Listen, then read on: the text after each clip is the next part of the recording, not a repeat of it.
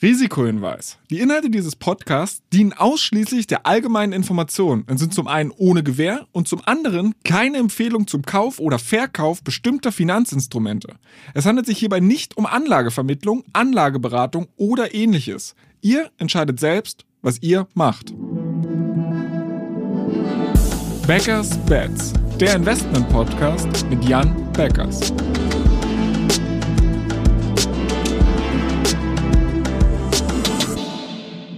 Moin Jan. Hallo Florian. So, ich hoffe, du hast die Feiertage schon mal ganz gut überstanden. Wir haben ja gesagt, wir möchten heute so einen kleinen Jahresausblick machen, was uns 2022 erwartet. Und deshalb habe ich mir gedacht, wir fangen vielleicht mal mit so einer makroökonomischen Perspektive an.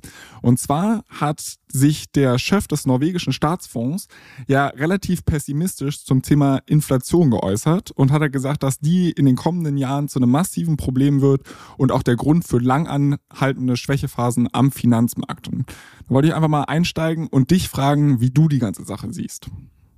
Ich denke, er hat in, insofern auf jeden Fall damit recht, dass Inflation ein Thema bleiben wird, ähm, weil wir haben ja weiterhin äh, massive Supply Chain Disruptions, steigende Löhne äh, teilweise in vielen äh, Ländern und insofern das begleitet uns jetzt äh, erstmal.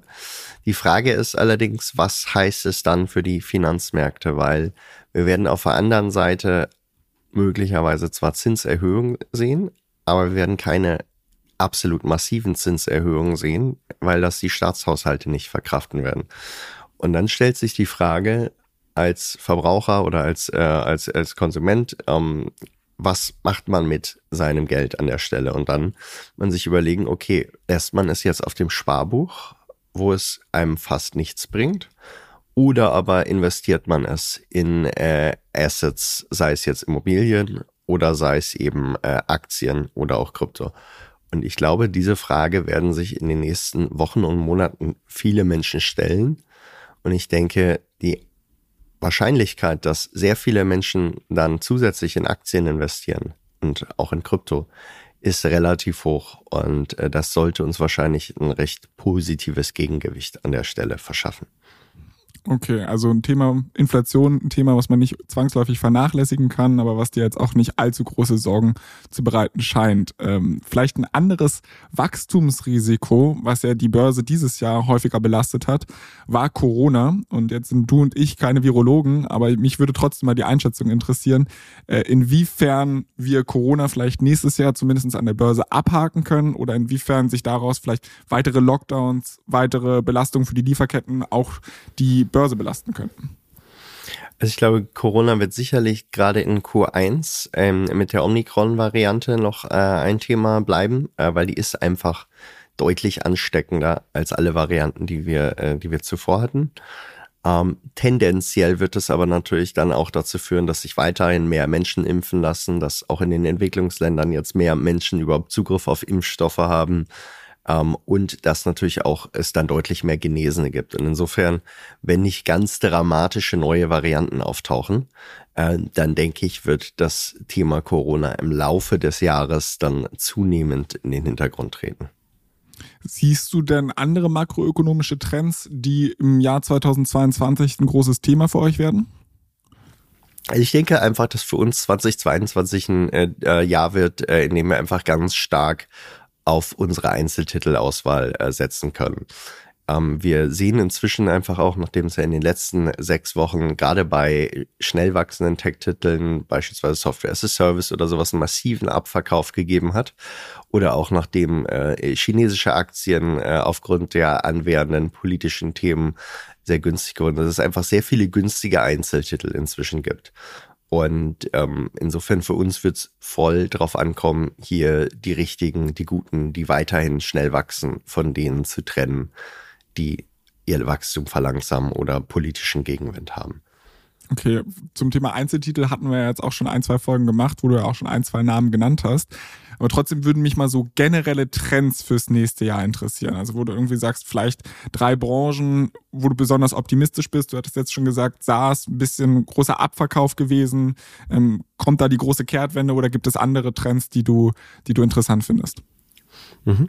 Also ich denke, am spannendsten 2022 wird äh, Krypto bleiben. Wir sehen so viele Innovationen derzeit rund um Decentralized Finance, rund um NFTs, die eigentlich gerade erst anfangen. Vor allen Dingen sehen wir aber auch viele größere Unternehmen, die zunehmend sich mit Krypto befassen, äh, es zunehmend in ihre Produktspektren einbauen. Ich könnte mir vorstellen, dass größere Social-Media-Plattformen anfangen, auch mit NFTs zu interagieren, was einen massiven Anwendungsschub und massiven Wachstumsschub für die Nutzerzahl von ähm, äh, Krypto bedeuten könnte. Ich denke, Social Media und Games werden interessante Anwendungsfälle bleiben.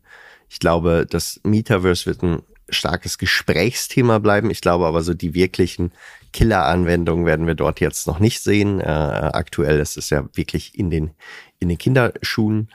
Ähm, jenseits von Krypto glaube ich sehr stark an die Creator Economy. Das heißt, Menschen werden nach Corona, nach diesen ganzen Erfahrungen, die sie gemacht haben, verstärkt an Themen arbeiten, für die sie auch selber Passion haben, mit denen sie sich selbstständig machen werden. Ähm, das finde ich insgesamt eine sehr, sehr, sehr, sehr positive, erfreuliche äh, Entwicklung. Und ähm, wir glauben dass Fintech ein gutes Jahr vor sich hat. Ähm, sehr viele Neobanken werden an die Börse gehen und werden teils starke Zahlen zeigen. Es wird dem ganzen Sektor Aufschub geben. Und dann glauben wir, dass Climate Tech, äh, alles rund um, wie sparen wir Carbon, wird wahrscheinlich weltweit getrieben von den Anstrengungen von sowohl Regierungen, Unternehmern und Verbrauchern Okay, jetzt hattest du schon so ein paar Trends angesprochen. Stichwort Metaverse ist ja, wie du gesagt hast, gerade in aller Munde. Jetzt hast du aber auch gesagt, dass du nicht glaubst, dass es 2022 diese eine Killer-Applikation darin gibt. Was lässt dich daran zweifeln? Wenn man selber jetzt mal in den verschiedenen Metaversen unterwegs gibt, die es ja da schon gibt, dann sieht man, dass es zwar irgendwie eine ganz interessante Spielerei ist und dass sich dort etwas anfängt zu entwickeln, aber es ist jetzt nicht so, dass wir dort irgendwelche virtuellen Welten haben, die jetzt schon wirklich massenmarktreif oder kompatibel wären. Und am Ende sind es dort noch, ich sag mal, auch wenn man mit erfahrenen Spieleherstellern spricht, noch sehr, sehr simple Mechaniken, sehr, sehr, ich sag mal, komplizierte Anwendungen. Ich glaube, äh, wir werden noch etwas brauchen, wahrscheinlich, ich sag mal, zwei, drei Jahre. Und dann werden wir auch getrieben von, von neuer Hardware, ähm, die richtig spannenden Anwendungen finden, die, die dann zünden. Ich denke, wir sind gerade noch in einer interessanten Experimentierphase, wo vielleicht so die, äh, äh die, die dann zündenden Teams auch gegründet werden, aber wo sie jetzt noch keinen kein Massenmarkt für sich finden.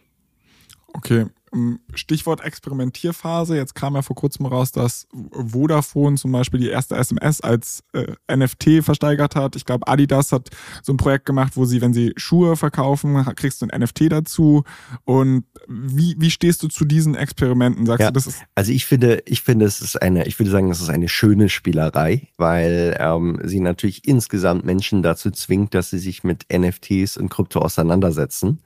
Ich glaube, gerade kommen ja so viele Kollektionen von NFTs auf den Markt. Ich denke, die, die wenigsten davon werden dann auch wirklich nachhaltigen Bestand haben. Aber es wird eben ganz viel experimentiert. Ganz viele Menschen machen ihre Erfahrungen damit äh, auch Künstler ähm, merken, okay, das kann für sie einfach zukünftig eine spannende neue Einnahmequelle werden.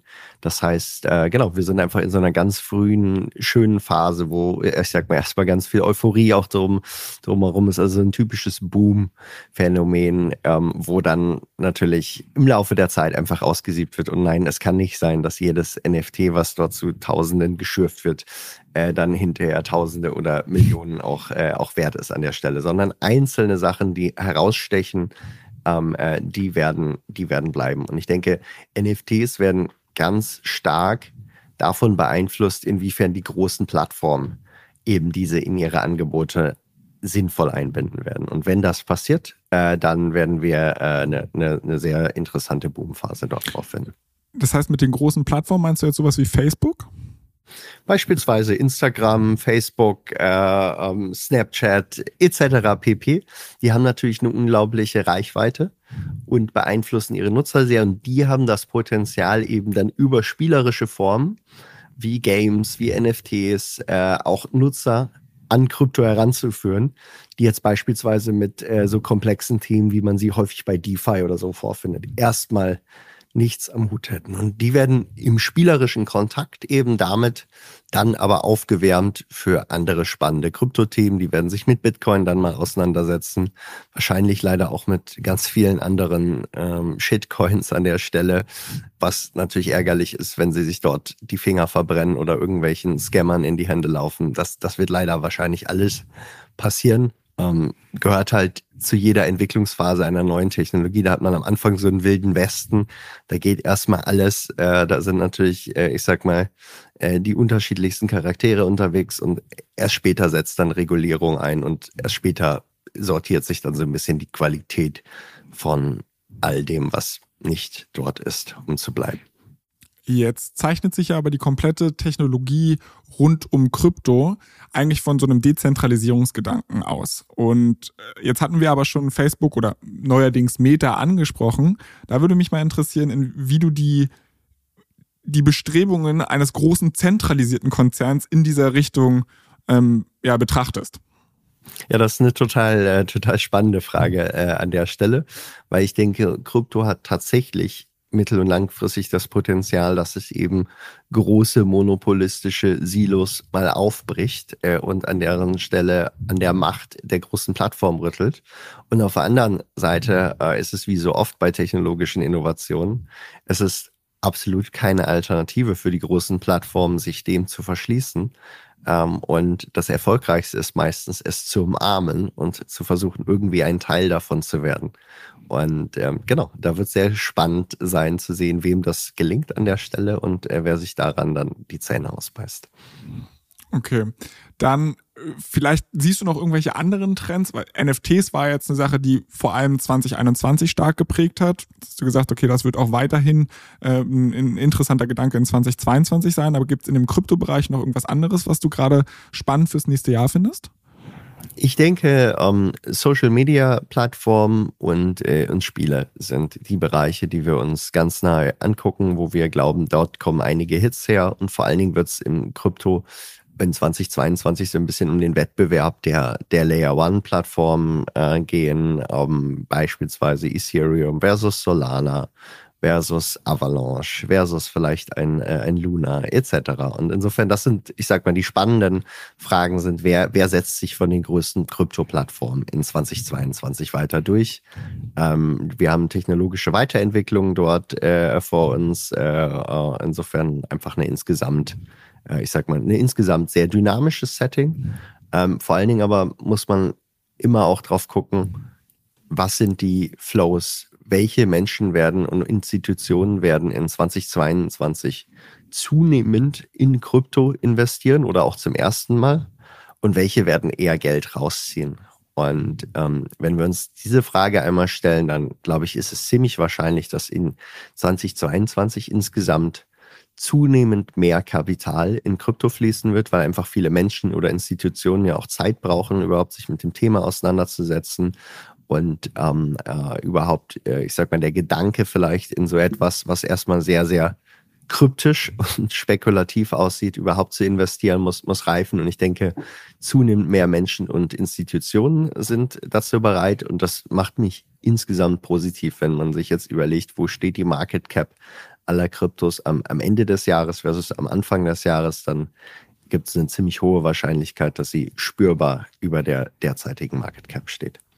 Jetzt hast du gerade schon angesprochen, dass eine interessante Frage fürs nächste Jahr sein wird, welche Layer One Plattform sich durchsetzen wird. Ähm, magst du eine Prediction dazu abgeben, was da der aussichtsreichste Kandidat deiner, deiner Meinung nach ist? Wir wollen auch an der Stelle nicht, nicht zu sehr einfach uns auf einzelne Themen fokussieren. Ähm, aber wir, ich sag mal, was wir auf jeden Fall glauben, unsere These war immer, wir sehen ein Basket verschiedener sowohl Currencies als auch großer Plattformen, die sich durchsetzen wollen. Einfach weil es immer technische Limitationen gibt. Das heißt, du kannst als ähm, Smart Contract Plattform nicht in allen Dimensionen äh, Skalierbarkeit, Dezentralität, technische Innovation, du kannst nicht überall in allem führend sein. Du musst einfach gewisse Limitierungen in dem, was eine Plattform besser kann als die andere durchsetzen. Deswegen gibt es am Markt ja auch verschiedene Unternehmen, die auf unterschiedliche Arten und Weisen äh, die Bedürfnisse ihrer Verbraucher äh, befriedigen. Insofern werden wir einen Wettbewerb dort sehen. Das heißt, wir sehen eher ein Basket von Themen, die sich in großem Stile durchsetzen. Nicht die eine, nicht das eine, aber auch nicht die Tausenden. Und, äh, okay. äh, genau. und das ist letzten Endes so, wie wir uns auch positionieren wollen. Verstehe ich. Äh, jetzt hattest du auch schon, oder es klang immer wieder durch, wir haben immer mal wieder über Big Tech gesprochen oder es zumindest gestriffen. Und wir hatten beim letzten Mal auch gesagt, dass die großen Indizes recht gut gelaufen sind, aber einer der Gründe war vor allem, dass die großen Unternehmen, also einen Apple, einen ähm, Google und so weiter, diese Performance stark getrieben haben. Glaubst du, dass das auch in 2022 so weitergehen wird? Ich glaube, die Performance der großen Plattformen wird tatsächlich stark von, von Regulierung auch getrieben. Die Frage, die an der Stelle im Raum steht, ist, wann werden die westlichen Regierungen ähm, stärker regulieren. Ähm, und äh, das ist am Ende immer eine Gefahr, die über diesen drüber schwebt. Grundsätzlich, äh, ich sag mal, all diese Trends, die wir jetzt gerade angesprochen haben, Krypto etc., die sind ja noch ganz im Beginn und sind jetzt wegen jetzt noch nicht so weit, dass sie jetzt massivste Umsatzeinbüßen in 2022 für diese Plattform auslösen können. Insofern kann es durchaus sein, dass es da nochmal positiv weitergeht aber immer mit der Gefahr, dass es äh, große Rückschläge gibt, äh, sobald neue Regulierungen äh, weltweit oder auch Besteuerungsthemen aufkommen. Beim Stichwort Regulierung denkt der eine oder andere wahrscheinlich schnell auch an China. Und da würde mich auch einfach mal interessieren, wie du, also wir hatten eine dezidierte Folge mal dazu gemacht, aber mich würde trotzdem mal interessieren, jetzt kamen noch neue Regulierungsmaßnahmen dazu, insbesondere in Richtung Tech-IPOs. Bleibst du weiterhin optimistisch, was das Land angeht, oder hat sich da dein Blick irgendwie geändert? Also ich glaube, wie ich auch beim letzten Mal betont habe, ich glaube, in China gibt es inzwischen einfach so viele sehr gute Unternehmen zu sehr, sehr günstigen Preisen. Und wenn man die jetzt einkauft und die wachsen dann dieses Jahr nochmal wieder 30, 40, 50, 60 Prozent, dann ist es eher unwahrscheinlich, dass sie am Jahresende trotz dieses Wachstums und trotz der Erfolgsgeschichten, die sie sind, nochmal wieder günstiger sind. Ähm, insofern äh, glaube ich, äh, und das ist am Ende auch unsere Basis für Investments in China, sehr günstige Einzeltitel aussuchen, die auf jeden Fall stark weiter wachsen werden. Ähm, dann sollte man unterm Strich mit ziemlich guten Returns am Ende des Jahres dastehen. Trotzdem wird die Regulierungswelle dort aufhören. Nein, das glaube ich nicht. Ähm, äh, es wird weitere Regulierungswellen äh, geben, äh, jeweils für unterschiedliche Themen in, in China. Das heißt, das ist nicht als solches durch, Allerdings ist die Frage, ist es an den Märkten dann auch irgendwann einmal eingepreist? Und die Wahrscheinlichkeit, dass dort jetzt sehr vieles eingepreist ist, die ist auf jeden Fall hoch. Okay. Wenn ich auf 2021 zurückblicke, dann war glaube ich, kann man zusammenfassen, dass irgendwie das Jahr der IPOs, wir haben so viele IPOs gesehen äh, wie lange nicht oder ich glaube wie noch nie. Und wie siehst du da den Trend für 2022? Also glaubst du, dass das anhalten wird, dieses Börsenfieber, dass auch ähm, schnell wachsende Unternehmen schnell an die Börse wollen? Oder wird sich da der Trend irgendwie verlagern, dass wir weniger Börsengänge oder weniger erfolgreiche Börsengänge auch in 2022 sehen? Grundsätzlich haben wir ja 20 21 erstmal stark ansteigende Bewertung an vielen Börsen gehabt. Und das hat es natürlich erstmal attraktiv gemacht, für private Unternehmen dann ein Listing zu suchen. Was wir jetzt dann im, zum Ende des Jahres gesehen haben, viele Tech-Werte der zweiten, dritten, vierten Reihe wurden relativ hart abverkauft während gleichzeitig die Bewertungen an den privaten Kapitalmärkten äh, sich das ganze Jahr über massiv erhöht haben. Das heißt, so, ich sag mal, die typische Start-up-Bewertung und auch Series A oder Series B-Bewertung ähm, äh, oder, oder auch die, die, die späteren Runden sind massiv gestiegen im Laufe des Jahres. Und ähm, jetzt haben die meisten Unternehmen starke Aversion gegen Downrounds. Das heißt, sie werden nicht zu einem Preis listen wollen oder Finanzierungsrunden machen wollen, bei dem sie eine Downround in Kauf nehmen würden. Das ist einfach äh, äh, etwas, was in der Venture-Szene ähm, für alle Beteiligten gefühlt sehr schmerzhaft ist. Insofern, ähm, das wird eine gewisse Limitierung hervorrufen. Auf der anderen Seite ähm, wird es sicherlich viele gute Qualitätsunternehmen geben, die trotzdem einfach weiter wachsen und deswegen in ihre hohen Bewertungen reinwachsen und dann auch einen Börsengang schaffen. Insofern, ähm, es kommt wieder auf die Selektion an, an der Stelle. Okay. Wie sehen deine Pläne mit BitCapital fürs kommende Jahr aus? Ähm, wir werden uns vor allen Dingen darauf fokussieren, einfach bestehende Fonds ähm, weiter auszubauen, ähm, holen neue Leute äh, ins Team, haben jetzt gerade jemanden sehr guten gefunden, der uns in Lateinamerika dann vertreten kann, dass wir dort noch an vielen spannenden äh, Märkten näher dran sind. Das heißt, wir werden, ich sag mal, unser Team wird sicherlich nochmal so um 10, 15 Mitarbeiter sicherlich äh, wachsen im Laufe des Jahres, sodass wir einfach immer mehr Tech Nation noch besser repräsentieren können mit, mit Experten. Wir haben ähm, zwei Biotech ähm, äh, PhDs bei uns an Bord äh, genommen, um das Thema künftig noch enger covern zu können. Ähm, genau, insofern würde ich einfach sagen, wir, wir machen mehr von dem, was wir bis jetzt machen, äh, schauen, wie wir noch tiefer in verschiedene Themen reinkommen können. Und das wird am Ende unser, unser Jahr in 2022 prägen. Okay, aber um das richtig zu verstehen, diese Leute machen halt die bestehenden Produkte besser und wir können jetzt nicht davon ausgehen, dass im Januar der Biotech äh, BitCapital Fonds ge gelauncht wird oder irgendwie ein Green Tech Fonds von euch. Der Fokus liegt auf jeden Fall auf unseren äh, bestehenden äh, Fonds, äh, die viel Potenzial vor sich haben. Ähm, es kann sein, dass wir zum Jahresende oder zur Jahresmitte äh, nochmal ein weiteres Thema erschließen werden, aber ganz klar liegt der Fokus einfach auf bestehende Fonds wachsen lassen und auch in 2022 wieder zu einem zweistelligen Plus zu führen. Okay, dann haben wir jetzt ja schon relativ viel Ausblick ins nächste Jahr gemacht und da würde mich einfach mal grundsätzlich interessieren, wie sieht euer Planungshorizont aus? Also kannst du überhaupt 2022 predikten und sagen, am Ende des Jahres wahrscheinlich nicht, aber am Ende des Jahres stehen die Kurse äh, da und da? Äh, oder oder wie, wie reaktiv seid ihr überhaupt? Also wie sehr ist Plan und wie sehr ist Reaktion auf das, was dann an den Märkten tatsächlich passiert?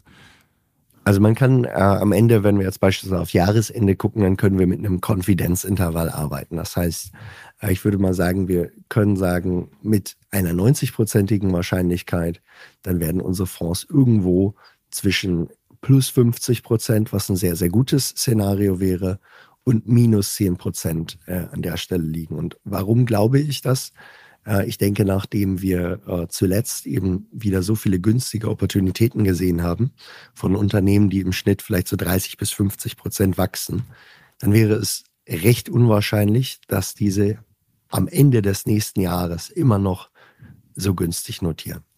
Ähm, und insofern, glaube ich, können wir dieses Jahr, ich sag mal, mit einem derartigen Konfidenzintervall für uns planen. Was heißt das aber in den, äh, in den Einzelthemen? Ähm, ich glaube, manche Trends lassen sich auf gar keinen Fall aufhalten. Insofern kann man sehr langfristig auf sie setzen. Das beispielsweise dürfen wir uns alle darauf verlassen, dass der Trend zu mehr Digitalisierung aller Branchen sicherlich ungebrochen bleibt. Und dann wird es aber neue überraschende Themen geben, ähm, die teils dann vielleicht politisch induziert sind oder teils wieder durch andere technologische Entwicklungen äh, kommen. Und äh, die, auf die muss man sich dann mitten im Laufe des Jahres einstellen, eben so wie sie kommen. Und die kann jetzt an der Stelle noch keiner äh, mit irgendeiner Prognose voraussehen. Vielleicht als Abschlussfrage, es ist ja so, dass wir gerade in 2021 eine Riesenbegeisterung des Retail-Anlegers gesehen haben für die Börse. Also ganz viele Leute haben zum allerersten Mal angefangen, in Aktien zu investieren. Wird dieses Phänomen weiter anhalten und wie wichtig ist das für euch als BitCapital?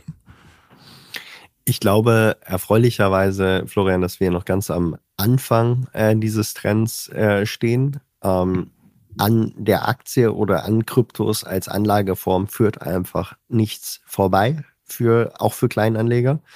Und ähm, zunehmend gibt es natürlich auch Informationen dazu. Zunehmend macht es Leuten Spaß, sich damit zu beschäftigen. Zunehmend sehen sie natürlich auch Erfolge. Ähm, und insofern glaube ich, äh, wir stehen dort eher, ich sag mal, am Anfang eines Trends, der hoffentlich uns die nächsten 10, 20 Jahre noch begleitet. Immer wieder natürlich mit Rückschlägen äh, verbunden. Die Börse ist keine Einbahnstraße.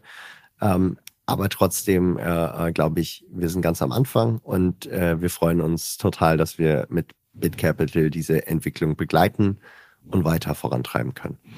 Ich würde sagen, das ist ein wunderbares Schlusswort. Äh, da bleibt mir am Ende nur noch übrig, Danke zu sagen. Und ich freue mich auf ein sehr, sehr spannendes 2022 mit dir, das wir hier auch mit dem Podcast begleiten werden. Äh, vielleicht noch ein Hinweis für unsere Hörer, die Themenwünsche oder Feedback haben. Ihr könnt uns schreiben an backers-bets at financeforward.com. Die E-Mail-Adresse findet ihr auch in den Show Notes und wir freuen uns auf Themenwünsche und Feedback und vielen, vielen Dank an dich, Jan. Sehr gerne. Auf ein gutes 2022.